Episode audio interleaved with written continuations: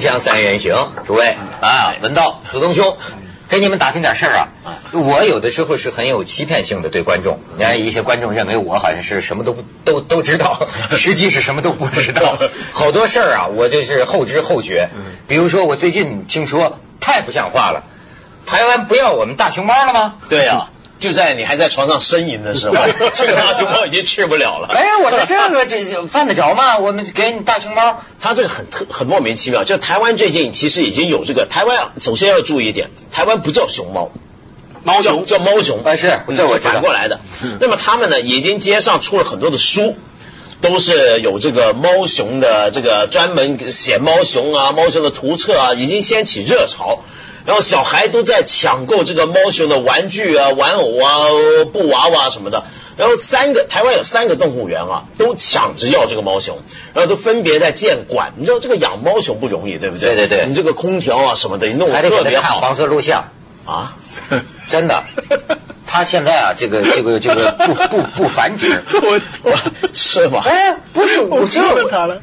你去查去哦，你去查去。对对对，我知道，这要他繁殖，给他看其他猫熊繁殖的图像。它为什么濒危动物啊？很重要。我以为看不是看人的，不是不是不是。濒危动物就是它这个这个这个这个这个做爱的有效吗？有效吗？有效吗？当然有效了，所以基地里的工作人员就给他们放这种刺，希望能刺激一下，对知道吗？不是给他们看我们人看的那种啊。然后那个台湾多 对对对对。嗯然后呢，这时候呢，本来这个阿扁政府啊就不想让他去。那么，但这里面有几个关键，嗯一开始还焦灼了一下，后来他们想到一个理由，怎么不让他来呢？就说这个农业部啊，就他们的农业部就出来就说，凡是这个动物从一个地方转移到这个另一个地方，就特别是熊猫这濒危动物啊，它必须呢要经过某些的程序、某些手续。他说这个手续没认证好，大家都知道这是找理由是理由是借口。但有人就分析啊，真正最重要的理由啊，说不定是他们怕这个熊猫的，就是这个统一背后的这个这个背后的统一战略意义，主要是怕这个。其实我觉得现在啊，民众观察哈，往往你看这个掌声属于谁啊、就是属于那个心理不脆弱的人。你是你觉不觉得？很多时候跟某一国、某一地区，嗯你就发现看他对公众的一些某些某些事件他的表现，我们眼里粒粒分明，一看就知道你心里脆弱。你这这这这么这么这么这么这么点事儿，你架不住，哎，大家不大瞧得起这种人，嗯你发现没有？嗯，对他没办法，他也不让你瞧得起，因为他就这点本钱。他那个上次那个那个选举失败以后呢，他就是人家分析他会怎么走嘛，嗯结果他就是退回更毒他就是更毒，更就是走基本率对。他现在这还是因为是美国硬卡着，对什么什么，要不然就做得那个那个四不一没有嘛，那一没有已经弄掉了嘛。对，所以说他他他也没退路。因为他要再退下去呢，他其他都做得很差，对所以说他基本上就拿这个。但是问题是，听说这个熊猫的名字也起的有有有点争议，就因为叫团团圆春节。晚会上什么的还说呢，啊，叫全国票选的嘛，团团圆圆。那么本来台湾有些台独的，就民进党的绿极绿的那些立法委员就说，这熊猫怎么样都不能来，要是要来的话，我们改改名，改名叫台台独独。因为为什么呢？因为我们都知道啊，熊猫呢，那么过去在国际上面有一个这么一个说法，叫熊猫外交嘛，嗯就是这是中国表示跟其他国家或者地区展现友好的时候，就送送熊猫过去。对呀那么但是呢，对台湾送熊猫就不能叫熊猫外交。首先，这台湾不是另一个国家，不是外交嗯这不是外交。但是呢，它也是一个就是展示友好的这么一个态度。于是台湾就很自然就解读这是个统战。那么你既然是个统战，那么好像派出熊猫来笼络台湾名字起的太明显。对，所以还叫团团圆圆，他们就更受不了。但是呢，他就没想过，就是这是这也算是一个和平两岸交往，对不对？你那林志玲来了，这也挺欢迎。那么我们去个熊猫，那又怎么样，对不对？这个他们你看现在好像比较懂得防微杜渐，嗯他们觉得任何一点小事儿都传扬开来。哎，可是最近我处理事情，我有一个一个一个呃不同的策略，嗯就是说呀，过去我也曾经老想啊，找一个路线。嗯一个原则，一个理论，就跟那物理学似的，是不错的能够概括，我就五道一以贯之，嗯能够指导全部的事，能够概括全部的事。可是现在我发现啊，这个还找不到，就是说呀，主观上总有意外，客观上总有例外。嗯所以我现在处理分呃事情用一句成语来形容啊，我追求什么呢？这个粒粒分明。一件事还一件事，嗯粒粒分明。比方说，熊猫就是熊猫，你送我呀，我要啊。嗯，但是呢，这这下一件事再说送完了以后，下一件事我给你对改名，对不对？呃对，下一件事再说下一件事，就把这些事情分开来。你要不啊，就很容易泛政治化。对就比如说我一个纲领，你可以把你的纲领渗透到你吃饭刷牙上面去，对那就很很危险啊。所以你要仔细去比较一下民进党跟共产党早期的那些纲领啊、那些口号啊、语汇，如果从语法上比较，都很真的非常相似。对。是不是不同使得这样分开？正是因为相同，所以才这样对抗。你我分明，就就就是就是就是他一看就阶级斗争为纲嘛，他现在也是阶级斗争，什么事情他都看成阶级斗争。哎，我问你们个问题哈嗯，你说比如说为什么 你给女孩送礼物，嗯，有的时候啊，女孩是不要的。嗯，你你比方说送什么呢？不是你送这你送避孕套，那我想是不要。哎，你怎么这么黄啊？那你怎么跟熊猫似的？你需要看黄灯不用不用我用我是说很多我们都奇怪，什么情况下人家很多？男不是很多男人都有过这样的经历嘛啊？比方说你们俩没有到达那个，可能人家这个女女孩子是小心眼儿的，我明白他的意思你明白吗？我跟你没有那个关系，但是你比如说突然给我买一个钻戒，太贵重了哦，对那就我对对我不能收。对你你发现没有？对不过现在与时俱进，人家是粒粒分明，把你哲学早授去了。我看到过很多例子，人家一上来很不恰当的 Tiffany 就一上去了，那女的照收，收完了以后，你要跟她去呃送了很贵的东西，然后自由行到香港吧，那女的照来，来了以后什么都不理你。最后那个男的去去去投诉啊，或者是通过某些渠道要索回啊，但是你索什么？你不是礼物吗？对我我答没答应过任何事情。可是按照一般的礼俗的话，你什么都没干，你将来也不准备干什么，你一来就是二十万一伯爵表，你就不该收，对，因为礼物是要还的啊，这是但是问题是，现在很多中国人新一代的，他那套新的游戏规则，就我不照你这个牌理出牌，你来一伯爵表我就收，谢谢，我还以为你是假的呢，对不对？接下来到香港半岛酒店呢，你帮我开房，我开开完了以后，晚上我就叫服务员请你走。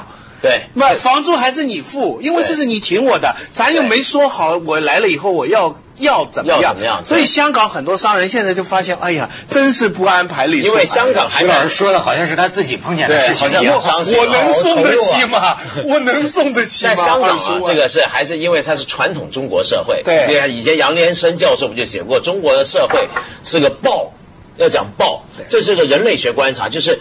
任何人类社会都要讲送礼的哲学啊，礼物是个人类学课题，因为你从送礼，人家怎么还礼，你看得出这个社会是什么样的社会。像中国要讲面子啊，就是我送个东西给你，那么你讲面子的话，讲起码我得还个什么东西过去，但还要有讲究了。你比如说还的时候，我是等值呢，还是要高于你呢，还是要低于你呢？这就取决于你的社会地位。对，没错。他送过来一个 LV 的包，你要是地位比他高的话，你还一支钢笔就行了；你要是地位比他低的话，那你得还一辆车了。就是就是还是跟那个社会运作原则。对就但是但是你刚才讲就是粒粒分析，就是说。这是新时代了，对，就这就是破坏了中国传统美。不反过来这样，现在这个哦我是新时代的这个美人，不是我怎么想起美人计了？就是说美人呢，你现在送熊猫过去，那么台湾的想法就是，我也我不要。那么但但这么说法呢，台湾不是很很传统吗？嗯就是你如果送了熊猫过来，那我要还什么呢？他那个也不能就是以后林志玲就留在你们那儿吧，对吧？除非其除非其实还有个办法，我觉得马英九啊应该聪明一点，因为这个熊猫本来是要落户到台北市的，对他在那当市长，他可以怎么样？一只熊猫两种表述。这个陈水扁，你可以叫他台台独独，我们都叫他团团圆圆。哎，我那天听这个广美说呀，我也不知道是不是真的。就所以说，咱谈问题不要泛政治化啊。嗯他就说说个人来讲，他说他作为一个台北市民，嗯他说讲老实话，就是陈水扁他现在主张的那一套两岸政策是不得人心的。他说，但是呢。马英九也当过台北市长，陈水扁也当过台嗯台北市长。广美说，他说他作为一个市民，他觉得好像是这个陈水扁当市长的时候，这个市政方面啊，成绩比马英九好。我不知道是有有有有一个原因，因为陈水扁呢，应该这么说，我觉得马英九干的也不比陈水扁差，嗯在当台北市长的时候。但是陈水扁在当市长的时候啊，是一个革新的局面，就是因为陈水扁他那个时候还没掌权，他是在野党。对，所以那个时候呢，当然要有比较积极的做事情。，对啊，因为一人一阔脸就变嘛。他等到他做了总统以后，他把他以前民进党的那些革命朝气，我不是刚才讲民进党，他是一个革命党，他革命行，他执政就不行。对一掌了权以后，他他就会喊口号，他最在行的什么，就组织民众上街啊，对就游行啊，他不能建设。但以前台北市在国民党在的时候是有很多东西啊，没有新概念，没有新想法。陈水扁那时候做的真不错。你我举个例子啊，像那时候啊、台北市政府啊，前面有个市政广场，他们修建过。就过去政府啊，在国民党时代，政府是什么概念？政府大楼就是政府办公，官府那是官府。嗯就你老百姓平常没缘没故，干嘛跑进来啊？对不对？有除非你有事要申冤。但台北市政府在民进党执政的时候呢，就做了很多的工作，就比如说就是现在这个地方，一零一旁边那个地方。对啊，就让大家随便进来，就是市民广场，嗯政府是人民大众的。那么我里面又搞画廊，又搞画展，这个呃市市长办公室动不动就开放，老百姓进来喝茶聊天，老搞这些事哎，你别说这种东西有点欺骗性的。芝加哥的那个伊利诺那个那那个啊大楼，啊那就他他市政府在一个 shopping mall 里面。对，在一个商场里面，商场里面的若干层就是市政府，对。就是像买东西一样进去，这样。就是就你下面是超级市场、钟表店，对啊。上面就是市政府，没错没错。很多人就拿这个东西来来宣传。我跟你讲，我在对的。我在墨西哥看见过一市政府，我一看真好玩，跟我小时候住那个职工大院似的，啊。以至于我不能没翻译。我原来后来告诉我这是市政府，我不知道，就是他那个政府啊也没人把门的，嗯。就进去了。然后很多老头儿呢端那儿打扑克，你知道吧？在院子里 抽烟，一帮家庭妇女就跟个集市一样晃晃晃晃悠悠。这不是很好吗？后来他们跟我说这是市政府啊，对啊嗯，哎，对，所以你说，我就觉得这样的市政府建设，我记得有回我还看过一些图片比较，你看美国一些连州政府，对它也是差不多是这个样。就你这样子呢，你不管你施政施的怎么样，首先呢，你感觉上给人感觉良好，就你让人觉得，哎呀，你真是亲民，真是属于人民群众的。对，没事就可以进你门跟你跟你聊聊，对，对不对？是这样。然后你这个市长每回出外，虽然有保镖，但是看到那老百姓打扑克牌的，哎，好啊，父老乡亲们，不，这样国民党下台前后啊，他也变了很多。之前他掌权的时候，那个党部就在那个所谓的总统府的对面。对哇，那个戒备森严呐、那个那个跟着。现在你去那国民党那大楼，哦下面是一商场。对卖那些国民党的帽子啊、旗帜啊，下面都是个小卖部，对就随便谁都可以进去的，很简单，因为他是个很简单在野党，对，哎所以所以这种时候有时候也未见得不好，所以对不对？是好事。我就发现，你看这个这现在是特别重视自己，生怕不亲民。嗯你像这这两天。曾荫权夫妇嗯邀请他，好像他们家住那个礼宾府去了。对对对邀请报社记者说到我这礼宾府子卢子卢来采访。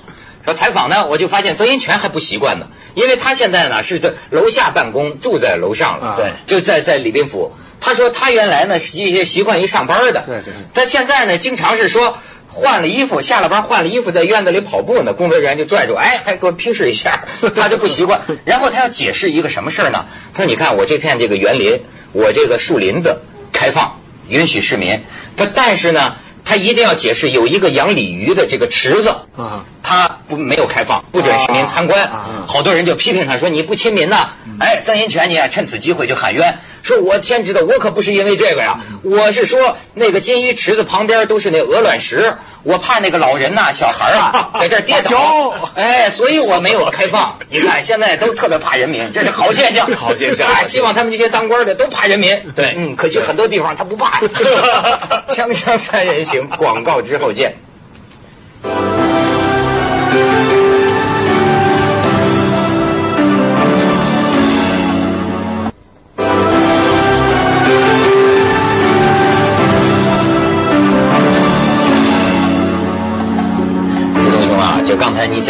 讲到啊，就是说现在有些男人给女孩送这个贵重礼品啊，其实以后成本就越来越高了。嗯你呃，我给你们 报告一件事啊。为什么为什么我们《锵锵三人行》这个节目啊，因为这个源远流不长啊，源远而流长，有一批热心观众，你知道吗？他们自己啊，在网上有一个 QQ，那叫什么？一个 QQ 一个群一个群 QQ 群，他们。设计了一个社区，呃就经常谈。然后有一天，我们的编辑打了进去，就问，就说你们想让锵锵谈什么题目？他们好多人都提最近这个消费税啊，嗯说这个什么奢侈品呐、嗯，就是加税了，更贵了。哎，我正好你说这个送礼的事儿，我想起来了。那你以后你那送这奢侈品，那就是都贵了呀。嗯，对啊，汽车、比如说汽车啊。所以最近就是呃，不是有个消息吗？就广东跟天津有个什么汽车城，这这平常销路特别好的，嗯这几天消息特别好，有很多人赶着去订。你比如说宝马啊、奔驰啊这些都早早的把它订满，要不然到时候就加税，加税就卖的更贵了。但是现在这车行也可以趁机抬高那个价钱来卖，因为卖的特别好，赶在加税前卖嘛。哎，卖不卖奢侈品？你觉得奢侈品有没有道理？什么叫奢侈品呢？一般通常是指就是说呃，生活必需以外的，哎，就是说这个东西，假如你实用的这个杯子，嗯你两块钱就能买到了，但是你现在可以花两百块钱买一个杯子，那这是个奢侈品。它是一个特别的牌子，它是一个名家的设计啊，也许它真的是很好看，但是它喝水的功能是一模一样的，它跟两块钱是一模一样的功能的，这就是奢侈品。穿衣服也是啊。呃，对呀、这这这是照，我觉得我的这个奢侈品的标准它是不断变化的呀。嗯总其实是总有一个收入的限度。嗯哼在哪个收入阶层里，你都有一个算奢侈的一个消费档次嘛。嗯那你一个月挣钱很少的时候，你可能觉得一一百块钱一个杯子，那这算你的奢侈品，你的心头所好的，特别喜欢它。嗯我觉得吐血，我买这么一杯子嗯。那可能你要成为百万富翁，那大概这杯子一千块钱，嗯你才会觉得它是个奢侈品。嗯，但是问题是奢侈品啊，一般为什么一讲起来特别容易被人议论呢？特别在中国，是因为今天中国我们贫富差距很大，然后还有很多穷人，所以一讲到奢侈品。买奢侈品啊，那个感觉不一样。你比如说你在有点犯罪的对，没错。你比如说在别的社会，富裕一点的社会，你在美国或在日本，甚至在香港，你买奢侈品，你就觉得那是个虚荣心。嗯嗯一般一讲奢侈品呢，买的一个一个很买奢侈品的人呢，就说他虚荣心很强，嗯或者说他是为了要在同圈子的人里面啊不丢脸。嗯也就是说，你身边人都是穿名牌，你穿一个佐丹奴或者你就觉得丢脸。但是呢，在中国，他背负的特别的道德的一个需要解释的东西，就是说你为什么买奢侈品？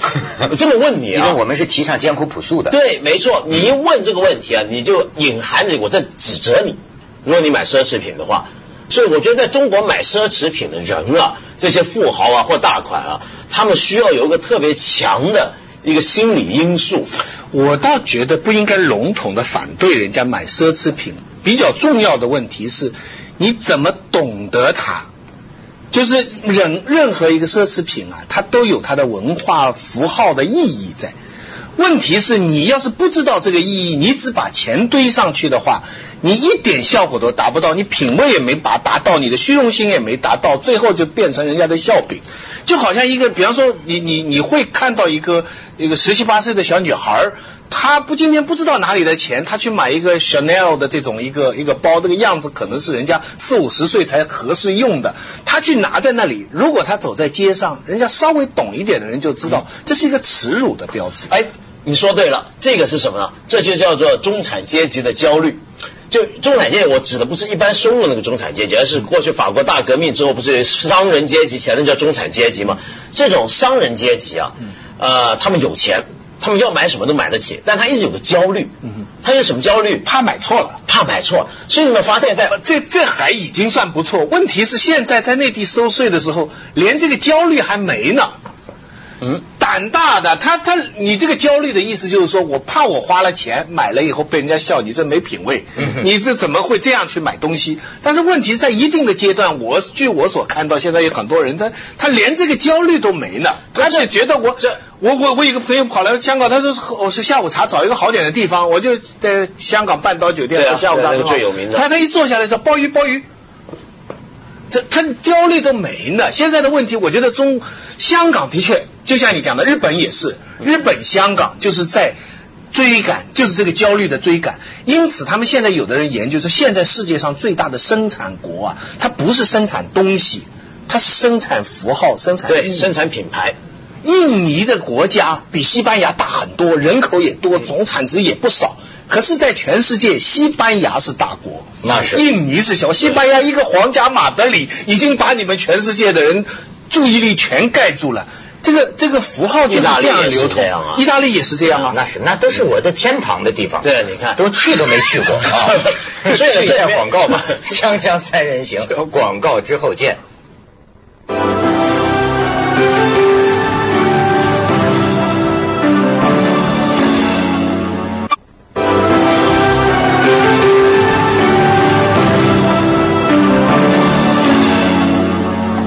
对，但你知道这个焦虑啊？我们刚刚说这个富豪的焦虑或中产阶级焦虑，说中国没有这个焦虑，没有这个焦虑啊，反而显现出中国这个社会啊，这个阶级啊分化的不完全。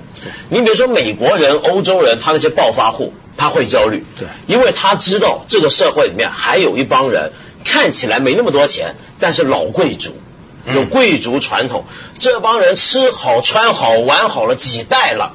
所谓富不过，所谓这个呃呃过富过五代，然后知衣食嘛，这些人最懂。那你就生怕跟这些人交往的时候，他钱没你多，但我衣服穿错了，人家表面没笑我，背后在洗手间拿我开玩笑，你受不了这个，对不对？对对对，我就受不了这个，我觉得这是个没法跟那些。对，所以所以中国现在没这个，所以所以中国是因为革命的缘故，所以其实中国真的像你说的这个要点，中国现在对贫富的这种焦虑，就是因为阶级没有没有像没有分化世界上这么分化。但现在的关键就是接下来要不要这样分化？